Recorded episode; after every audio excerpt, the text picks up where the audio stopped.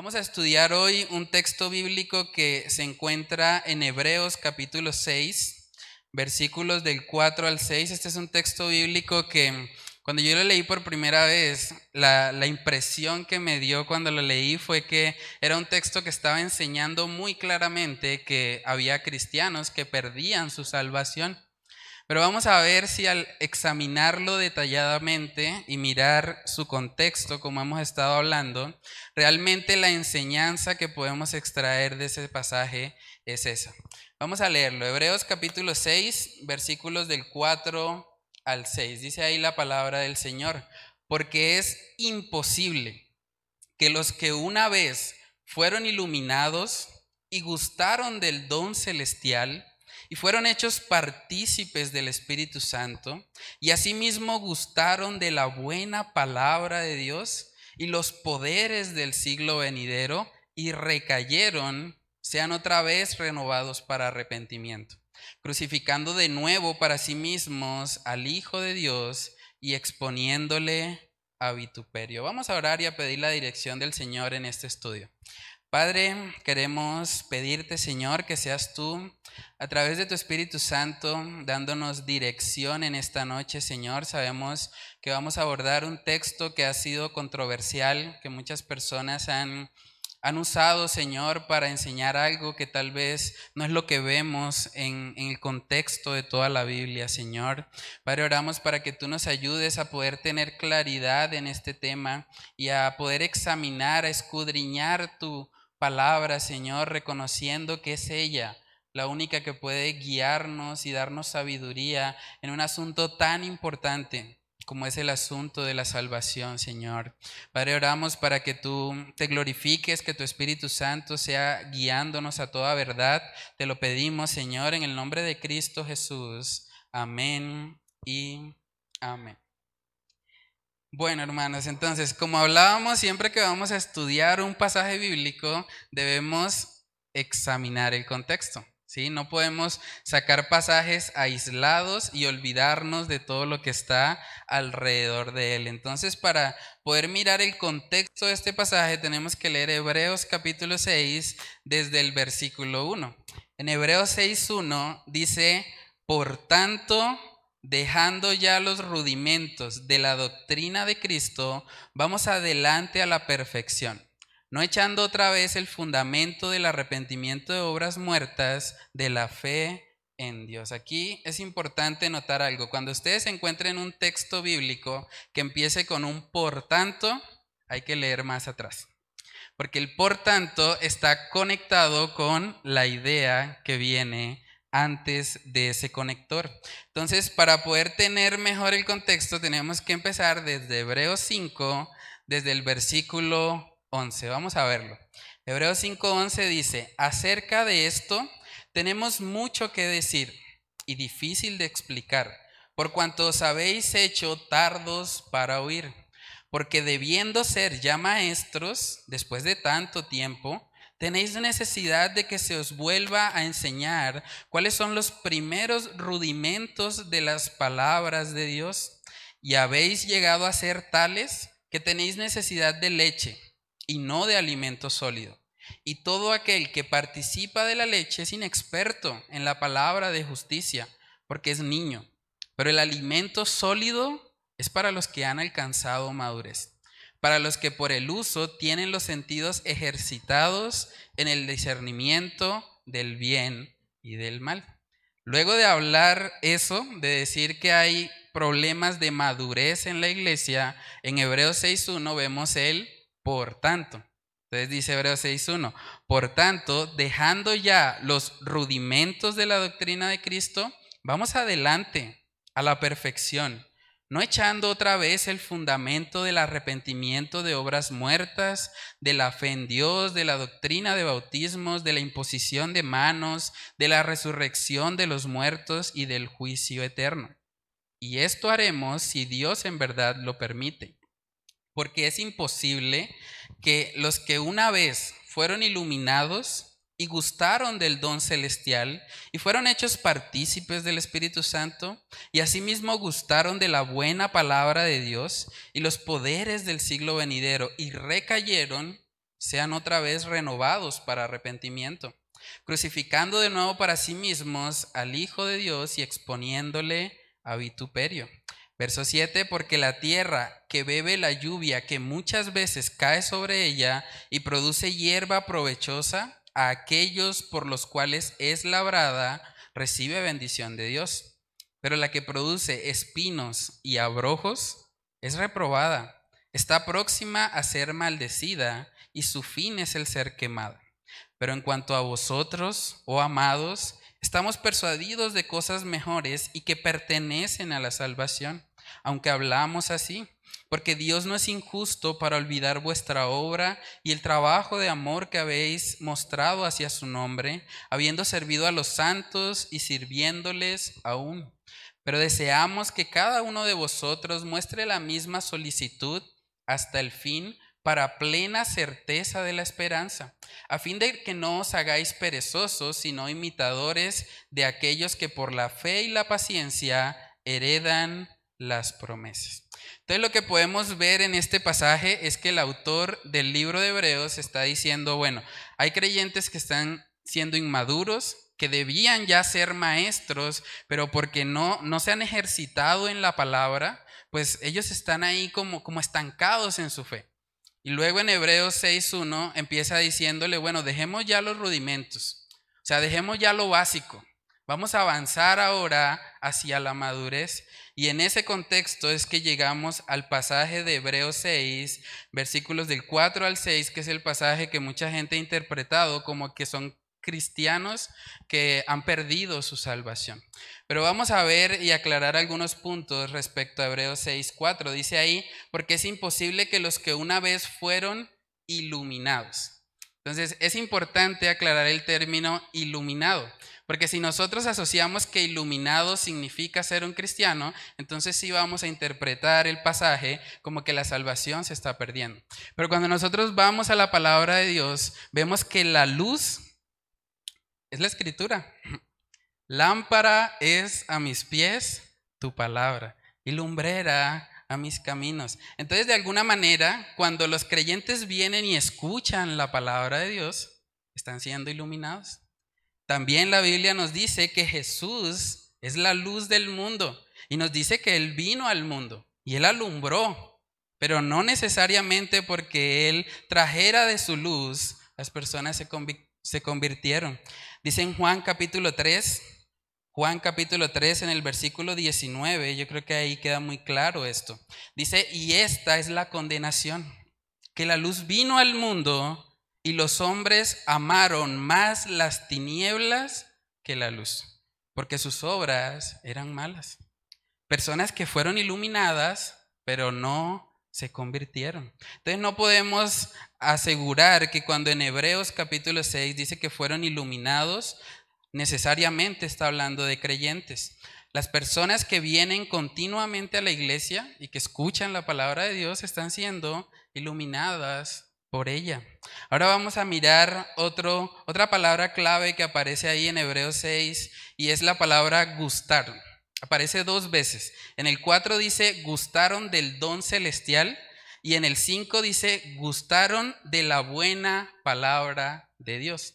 Ahora, si nosotros asociamos que gustar de la buena palabra de Dios es ser un creyente, entonces vamos a concluir que el texto está enseñando que la salvación se pierde. Pero es interesante porque el término griego para gustaron, que aparece ahí, es algo que se refiere a, probar algo, pero no necesariamente a tragárselo o a recibirlo como propio.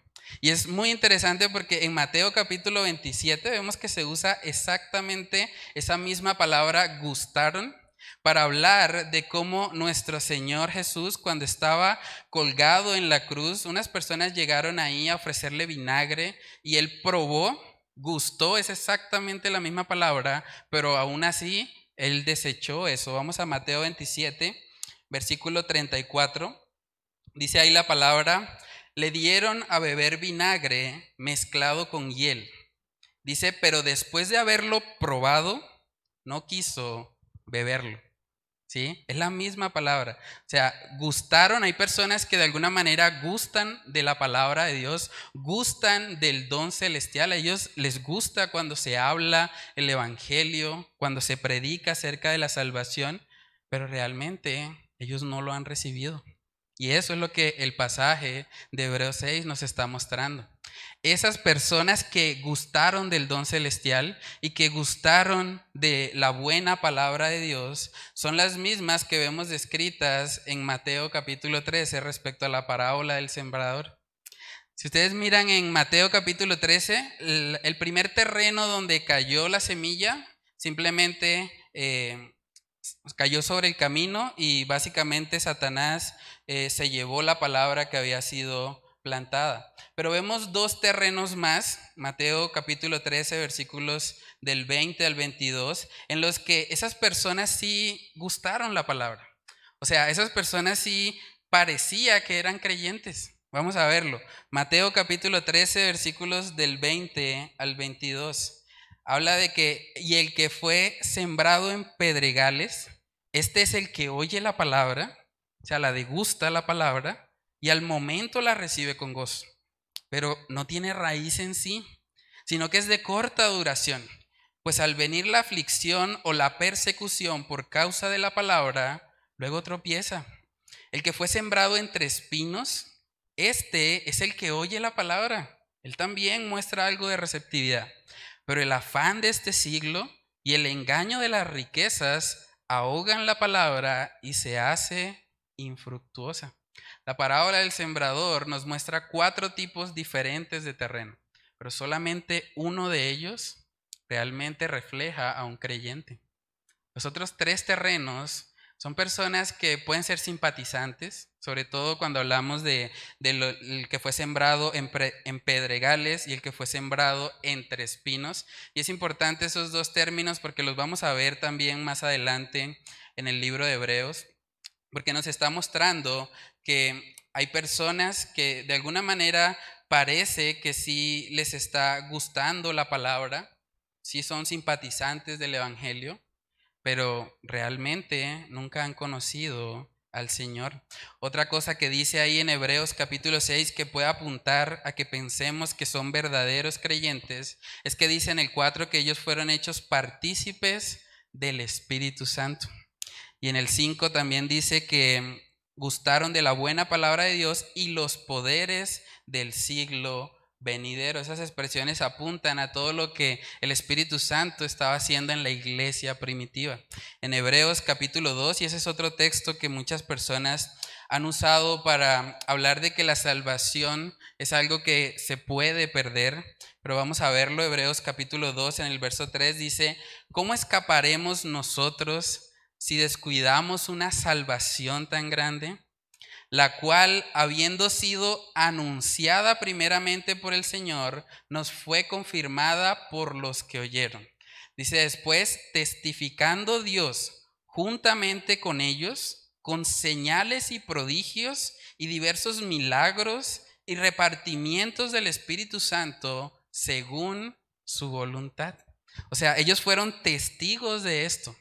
No solamente de que la palabra fue anunciada, sino que fue confirmada por medio de diversos milagros y repartimientos del Espíritu Santo. O sea, ellos fueron partícipes de eso, pero aún así el texto nos está mostrando que esas personas no están evidenciando un arrepentimiento genuino. Hermanos, aunque hay ciertos elementos en el texto que cuando los leemos por primera vez puede parecer que se trata de verdaderos cristianos, ninguno de esos elementos que está ahí son característicos de una persona que ha nacido de nuevo. Hace ocho días que hablamos acerca de las lenguas, veíamos que lo que caracteriza a un cristiano no son tanto sus dones, no son tanto sus habilidades, realmente es que el fruto del Espíritu Santo esté en él. Y no vemos que hable aquí de fruto. Habla de ciertas cosas como ser iluminados. Uno puede ser iluminado simplemente escuchando la palabra. O habla también acerca de gustar la buena palabra de Dios, gustar el don celestial. Pero esas cosas las puede hacer alguien que es simpatizante, alguien que le parece chévere, participantes de lo que es del Espíritu Santo. Cuando una persona dice, ¿cómo el Señor ha transformado a ese, a ese hombre? Está reconociendo lo que el Espíritu Santo hizo, pero no necesariamente lo está tomando para sí. Entonces, esos elementos lo que sí nos muestran es que las personas descritas aquí no son personas del mundo. Son personas que vienen a la iglesia. Son personas que escuchan continuamente el mensaje de salvación. Y por eso también vemos en Primera de Juan capítulo 2 en el verso 19 que se nos advierte de que hay algunos que salieron de nosotros, pero no eran de nosotros. Porque si hubiesen sido de nosotros, miren la condición, habrían permanecido con nosotros, pero salieron para que se manifestase que no todos son de nosotros.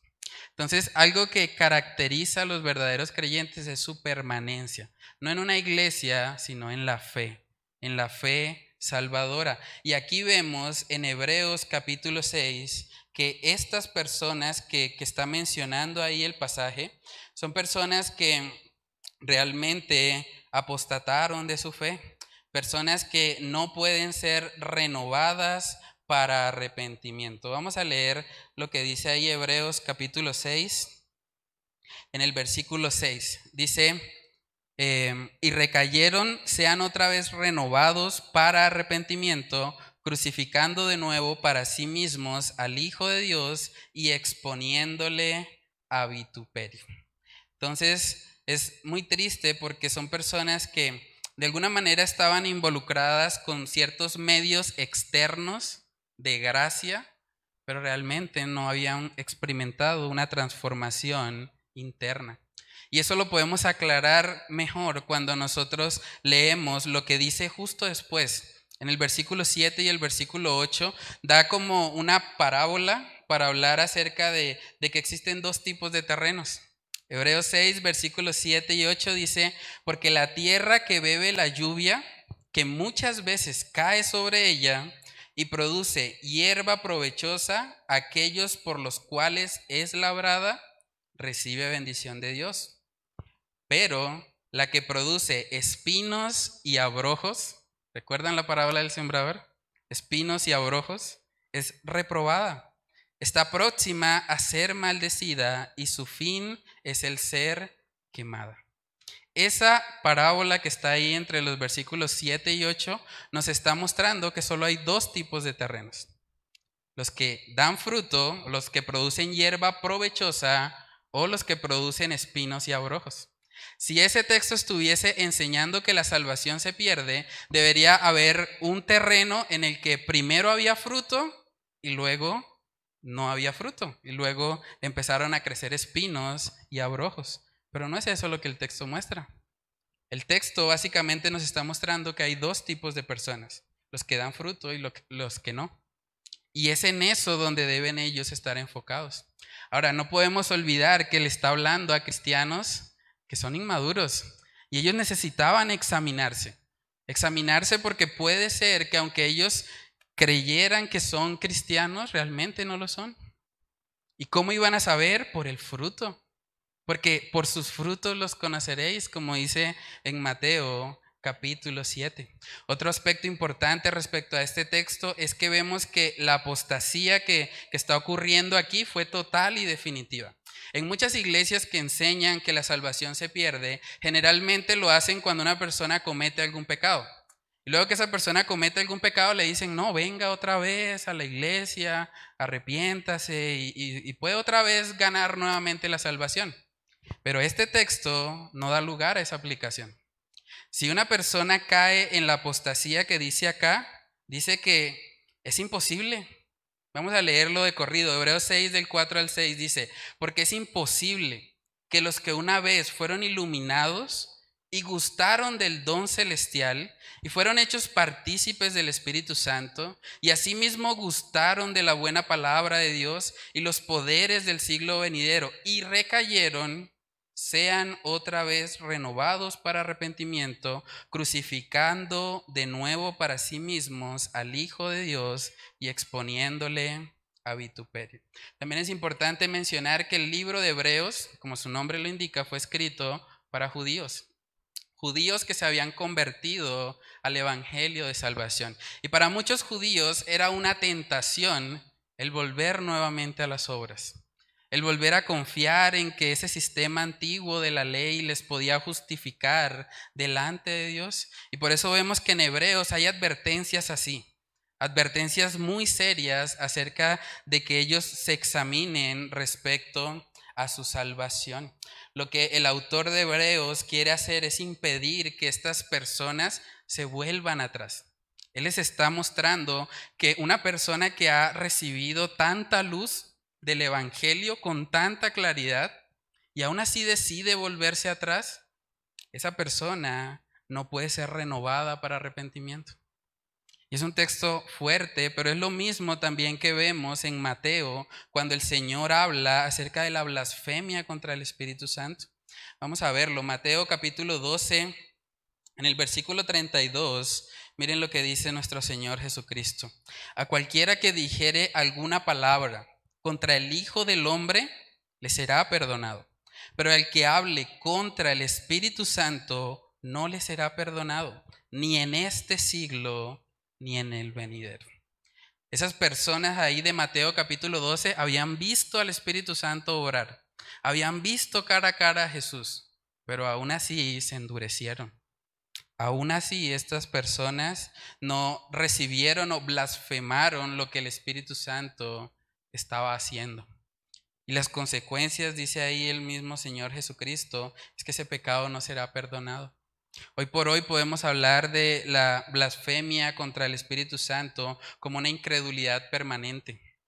Personas que dicen, no, no me interesa, no. Por más de que yo escuche el Evangelio, no, no quiero. No me interesa realmente arrepentirme delante de Dios. Y esas personas Básicamente hacen a Cristo mentiroso. Es lo que dice Hebreos 6. Dice y produce, perdón, Hebreos 6, 6. Dice crucificando de nuevo para sí mismos al Hijo de Dios y exponiéndole a vituperio. ¿Por qué a vituperio? Porque básicamente están diciendo que Cristo es un mentiroso. Cristo dice, yo soy el camino, la verdad y la vida. Nadie viene al Padre si no es por mí. Y estas personas dicen, no. No, yo creo que debe haber otra forma. Yo creo que de pronto si volvemos a la ley de Moisés, de pronto como que podemos eh, nuevamente restablecer nuestra comunión con Dios. Entonces, la advertencia aquí es que debemos tener mucho cuidado, hermanos, porque el hecho de que nosotros vengamos a la iglesia, el hecho de que seamos iluminados, el hecho de que digamos incluso, me gustó esa palabra, uy, me gustó cómo, cómo predicó el hermano, el Señor lo usó. Esas cosas no son evidencias de que haya un nuevo nacimiento. ¿Dónde debemos nosotros buscar la seguridad de salvación? En el fruto. En el fruto, la misma parábola que está mostrando aquí Hebreos 6 nos dice que hay una tierra que por más de que le cae lluvia, de ella solamente salen espinos y abrojos. O sea, nosotros debemos guardarnos de ser esa tierra. ¿Y cómo hacemos eso? Examinándonos. Examinándonos si realmente tenemos una fe bíblica. Si nuestra fe no está muerta, si no es una fe fingida, si realmente vemos el fruto de Dios en nuestro ser. Ahora, cuando uno llega a este pasaje, uno dice, ah, pero entonces debemos tener igual cuidado. Porque aunque la salvación no se pierda, pues qué tal que yo sea un apóstata. Y claro, esa es la advertencia del pasaje. Pero debemos también tener en cuenta que la intención del autor no es hacernos dudar de nuestra salvación, sino más bien darnos cómo o, explicarnos cómo es la verdadera seguridad. Y eso podemos verlo si seguimos leyendo ahí en el versículo 9. Después de decir de, que hay cierta tierra que va a ser reprobada, maldecida y su fin es el ser quemada, en el versículo 9 miren lo que dice, hace un contraste. Pero en cuanto a vosotros, oh amados, estamos persuadidos de cosas mejores y que pertenecen a la salvación. Ah, o sea que lo que estaba diciendo anteriormente no pertenecía a la salvación. O sea, estas cosas mejores, ¿cuáles son? Verso 10, porque Dios no es injusto para olvidar vuestra obra y el trabajo de amor que habéis mostrado hacia su nombre, habiendo servido a los santos y sirviéndoles aún. Pero deseamos que cada uno de vosotros muestre la misma solicitud hasta el fin para plena certeza de la esperanza. Si ven que el propósito no es hacer que los verdaderos creyentes duden de su salvación, el propósito es que puedan enfocarse en lo que verdaderamente caracteriza a un creyente. Y miren que ahí habla de un trabajo de amor, un trabajo de amor que habéis mostrado hacia su nombre.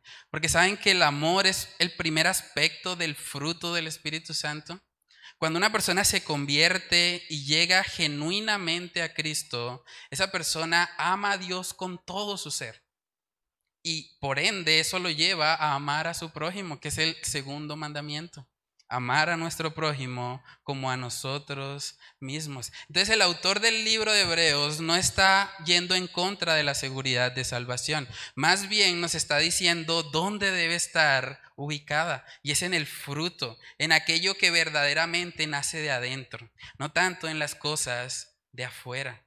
Entonces, ¿qué podemos concluir de este contexto inmediato? El texto en sí mismo no está enseñando que la salvación se pierde. Más bien nos está mostrando que es posible participar de medios externos de gracia, como ir a una iglesia local, de pronto orar, de pronto leer la palabra, y aún así no haber recibido nunca la salvación bíblica. Es una realidad. Por eso nosotros insistimos continuamente en predicar el Evangelio sin importar que seamos los mismos, porque nosotros no sabemos si hay una persona aquí que de pronto está poniendo su seguridad en el servicio al Señor, o está poniendo su seguridad en que no, yo voy todos los domingos y todos los martes a la iglesia. Entonces el Señor me tiene que aceptar por eso, porque si hacemos eso, estamos perdidos. La única esperanza del creyente es Cristo Jesús, no lo que hacemos para Él. Entonces es muy importante, hermanos, que nuestra seguridad de salvación no descanse en los medios externos de gracia, sino que podamos examinar si hay verdadero fruto en nuestras vidas. Lo siguiente que miramos cuando estudiamos un pasaje bíblico es que estudiamos el contexto de todo el libro. Y eso es interesante porque cuando nosotros miramos todo el libro de Hebreos, hay muchos pasajes en Hebreos que nos hablan de que la obra que Cristo vino a hacer no era una obra temporal.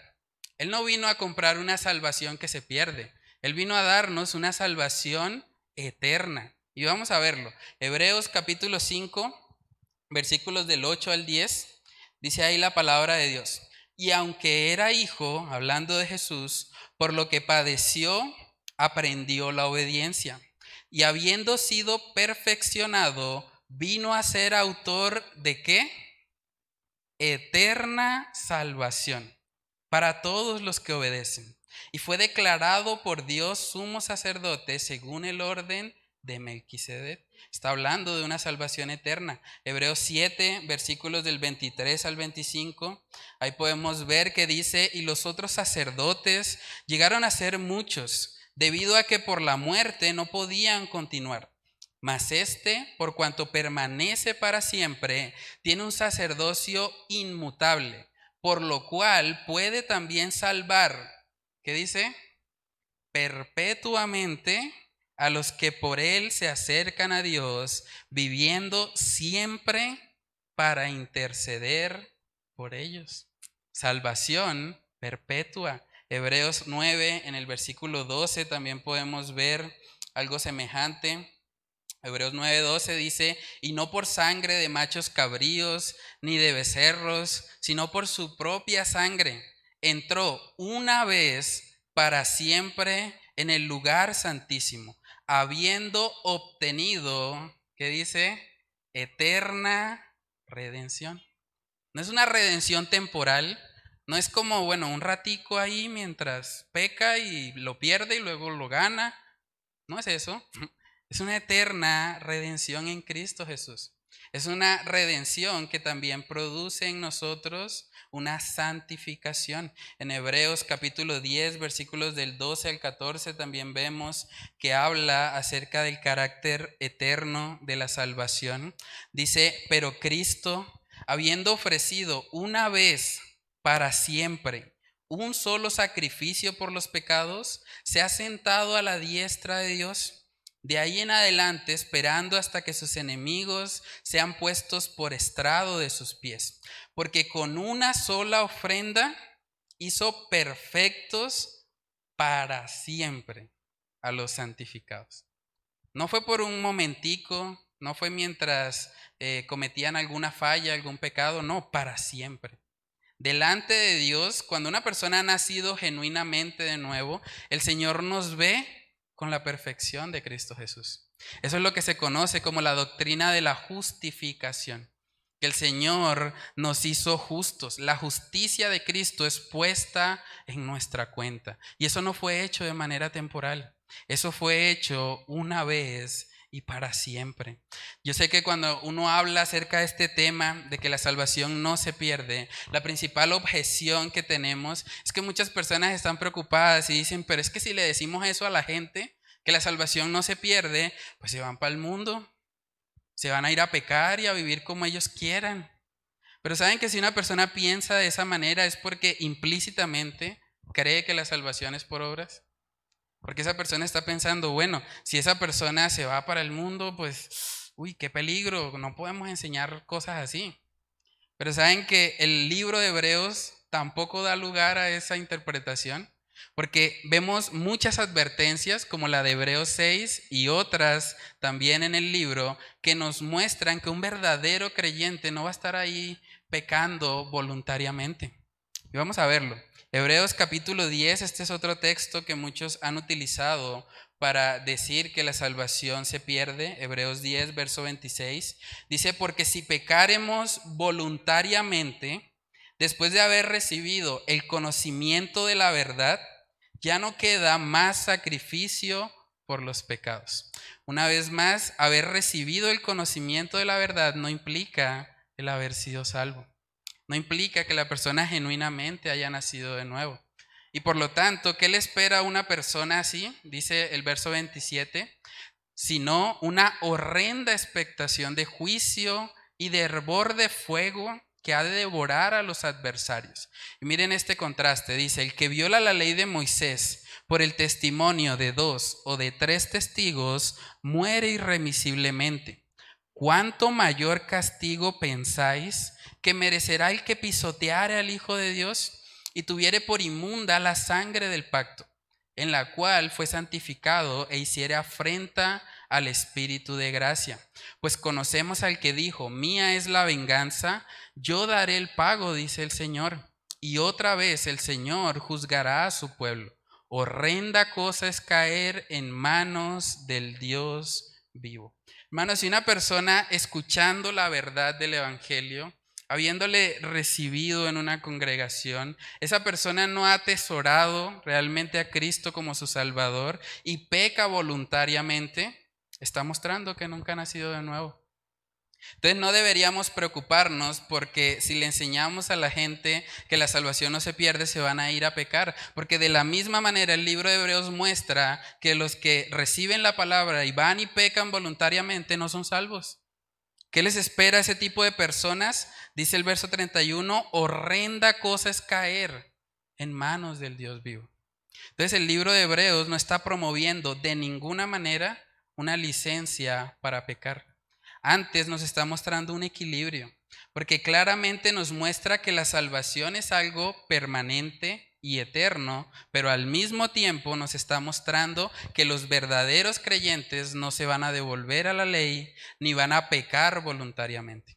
Los verdaderos creyentes no retroceden. Y es lo que dice también en Hebreos 10, verso 38, dice, mas el justo vivirá por fe y si retrocediere, no agradará mi alma. Verso 39. Pero nosotros no somos de los que retroceden para perdición, sino de los que tienen fe para preservación del alma. Hermanos, los que retroceden Los que dicen yo tengo fe y después dicen no, ya no. O los que dicen yo era cristiano, esas personas van a ir a una condenación. No es que perdieron su salvación, es que nunca la tuvieron. Nunca fueron salvos. Porque el hecho de estar en una iglesia no nos convierte automáticamente en cristianos. De la misma manera que ir a un garaje no nos convierte en un carro. Ni ir a McDonald's nos convierte en una hamburguesa. Para ser cristianos hay que nacer de nuevo. Hay que arrepentirse de nuestros pecados y hay que ir a Cristo Jesús. Ese es el camino que Dios ha establecido para darnos salvación. Lo tercero que miramos cuando hablamos de este tema, de si es posible realmente perder la salvación, debemos mirar el contexto de toda la Biblia. Debemos tener claro para hablar de si se pierde o no, primeramente de qué es la salvación. ¿Qué es la salvación? ¿Qué implica eso? Para saber si es posible que alguien lo pierda. Romanos capítulo 5 en el versículo 9 dice, pues mucho más hablando de lo que Cristo hizo al morir por nosotros, estando ya justificados en su sangre, por Él seremos salvos de la ira. Aquí vemos que Romanos 5.9 nos define la salvación como ser salvos de la ira, que es el castigo que nosotros merecemos por nuestros pecados. En Tito capítulo 3, Tito capítulo 3 también vemos que se nos enseña que esta salvación no es obra del ser humano, no es algo que nosotros hicimos o que nosotros nos ganamos, sino más bien es algo que el Señor hizo por cada uno de nosotros. Vamos a Tito capítulo 3, versículos del 4 al 5, dice ahí la palabra. Pero cuando se manifestó la bondad de Dios nuestro Salvador, y su amor para con los hombres nos salvó, no por obras de justicia que nosotros hubiéramos hecho, sino por su misericordia, por el lavamiento de la regeneración y por la renovación en el Espíritu Santo. Entonces, hermanos, este texto nos está mostrando que la salvación es obra de Dios, nos salvó, o sea, Dios lo hizo. Por lo tanto, si una persona trata de afirmar que la salvación se puede perder y esa persona llega al cielo, esa persona va a decir, uy Señor, fue la gracia tuya, pero también mi esfuerzo. O sea, si, si no hubiésemos trabajado los dos, yo no estaría aquí, no hubiese sido salvo, porque fue, o sea, fue un trabajo conjunto. Tú hiciste una parte y yo hice la mía, yo perseveré, yo hice las obras, yo aporté algo. Pero saben que algo que nos enseña claramente también la palabra es que si la salvación es por gracia, no hay nada de qué jactarnos.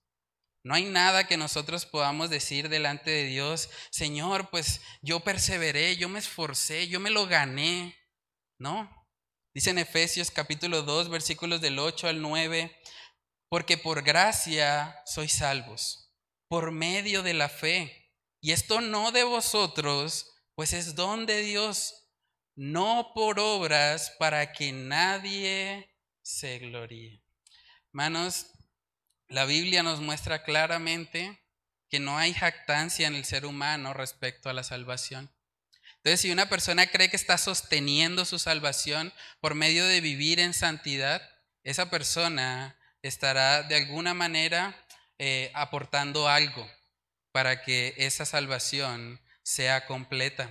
Entonces, debemos tener claro que la Biblia nos enseña en muchos pasajes que uno de los privilegios de haber creído en Cristo Jesús es que tenemos vida eterna. Vamos a Juan capítulo 5, verso 24. Dice ahí la palabra, de cierto, de cierto os digo, el que oye mi palabra y cree al que me envió, tiene vida eterna. Vida eterna. No dice vida temporal, no dice vida parcial. Está hablando de tener vida eterna. Dice, y no vendrá a condenación, mas ha pasado de muerte a vida. También en 2 de Corintios capítulo 5 en el verso 17 vemos que dice, de modo que si alguno está en Cristo, nueva criatura es. Las cosas viejas pasaron, he aquí todas son hechas nuevas. Cuando el Señor nos salva, nos hace nuevas criaturas. Por eso un verdadero creyente no se va a ir nunca a pecar, a pecar voluntariamente, a vivir en desenfreno. Eso no va a suceder. Porque si verdaderamente ha sido salvo, esa persona tiene nuevos afectos. Es una nueva criatura. En Juan capítulo 10, este es uno de los textos también más claros respecto a este tema. Juan capítulo 10, versículo 27 dice, mis ovejas oyen mi voz y yo las conozco y me siguen y yo les doy vida eterna y no perecerán jamás, ni nadie las arrebatará de mi mano.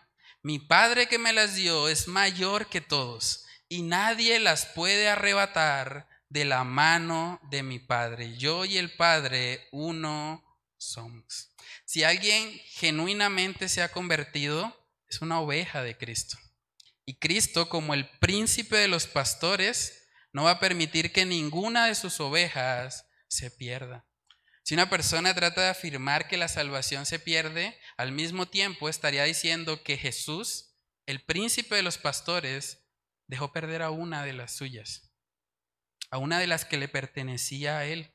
Y obviamente eso va en contra de lo que enseña la escritura. En Romanos capítulo 8 también, este es un texto precioso, Romanos 8, verso 38 dice, por lo cual estoy seguro de que ni la muerte, ni la vida, ni ángeles, ni principados, ni potestades, ni lo presente, ni lo porvenir, ni lo alto, ni lo profundo, ni ninguna otra cosa creada nos podrá separar del amor de Dios que es en Cristo Jesús, Señor nuestro. Nada nos puede separar de Él si genuinamente le hemos recibido. En Juan capítulo 1 también, en el versículo 12, vemos ahí que dice Juan 1.12, mas a todos los que le recibieron, a los que creen en su nombre, les dio potestad de ser hechos hijos de Dios. ¿Saben que el título de hijo es algo que uno no pierde? O sea, yo soy hijo de mis padres y lo seré independientemente de lo que yo haga o deje de hacer. ¿Sí? Entonces, la potestad de ser hechos hijos de Dios es algo que Dios da a aquellos que le reciben, a los que creen en su nombre. También vemos en Filipenses capítulo 1, versículo 6, yo sé que estoy leyendo muchos textos, pero de verdad es muy importante aclarar este tema. Filipenses capítulo 1, versículo 6 dice, estando persuadido de esto, que el que comenzó en vosotros la buena obra, la perfeccionará hasta el día de Jesucristo. Hermanos, si, si tratamos de, de resumir todo lo que hemos estado hablando de diferentes pasajes en la Biblia, si una persona afirma que la salvación se pierde después de genuinamente tenerla, y eso es importante aclararlo, de una persona que genuinamente haya sido salva, estaría diciendo que el príncipe de los pastores perdió a una de sus ovejas. Estaría diciendo también que el nuevo, el nuevo nacimiento y la justificación son cosas que ocurren varias veces. Porque si esa persona pierde la salvación y tiene que otra vez arrepentirse y otra vez ser justificada, sería algo que continuamente sucede. También estaría diciendo que después de que Dios lo adoptó como su hijo, Dios le está quitando la potestad a esa persona.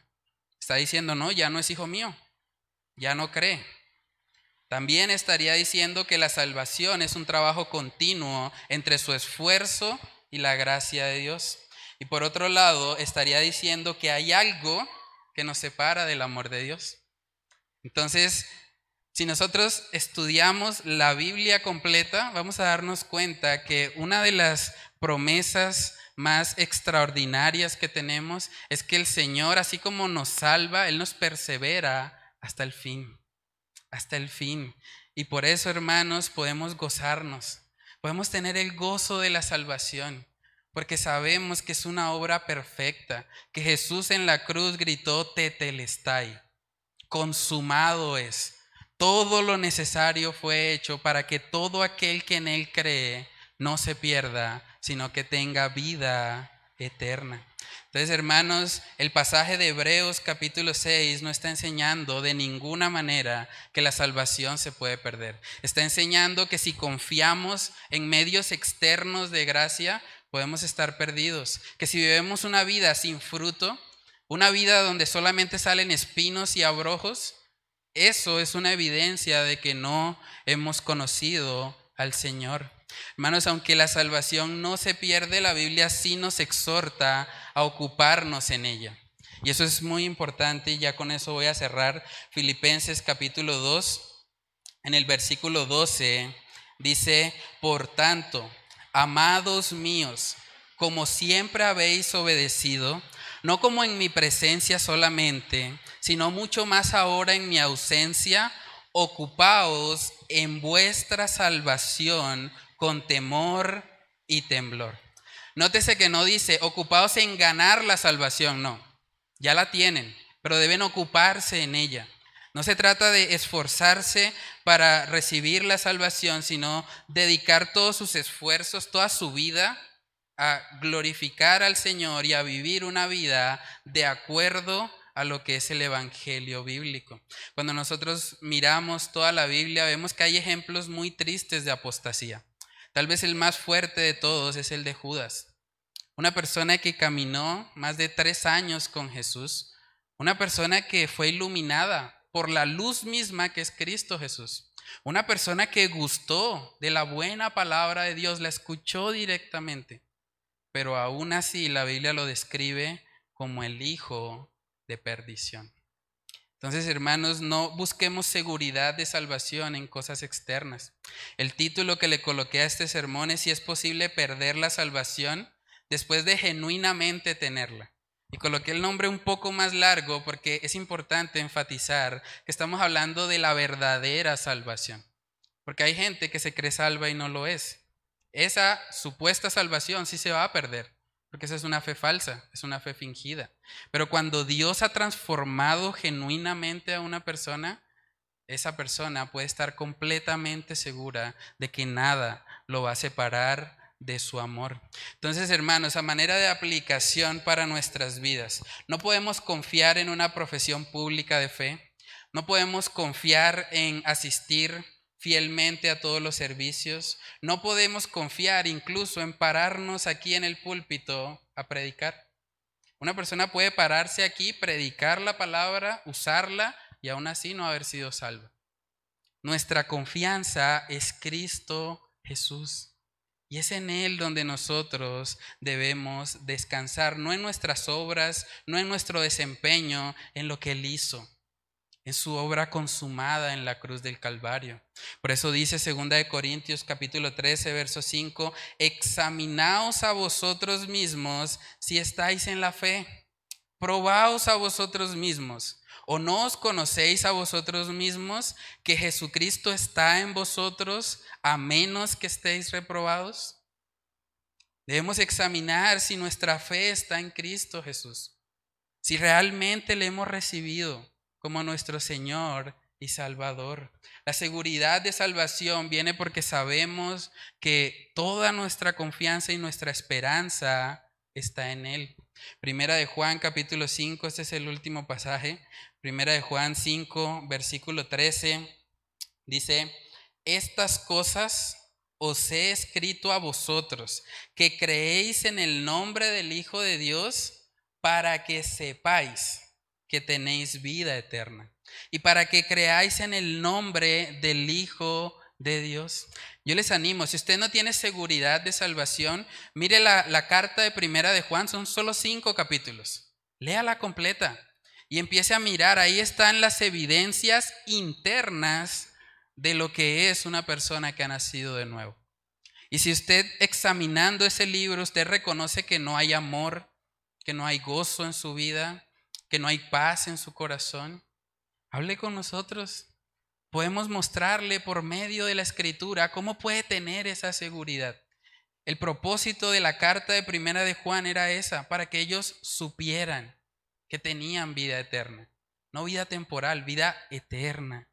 Hermanos, si usted o, alguien que nos esté escuchando a través del Internet realmente no tiene esa seguridad, yo le animo, escríbanos, escriba ahí en los comentarios, escríbanos en el chat privado, pero estamos para ayudarle, para servirle, para que usted pueda entender y tener esa seguridad de salvación.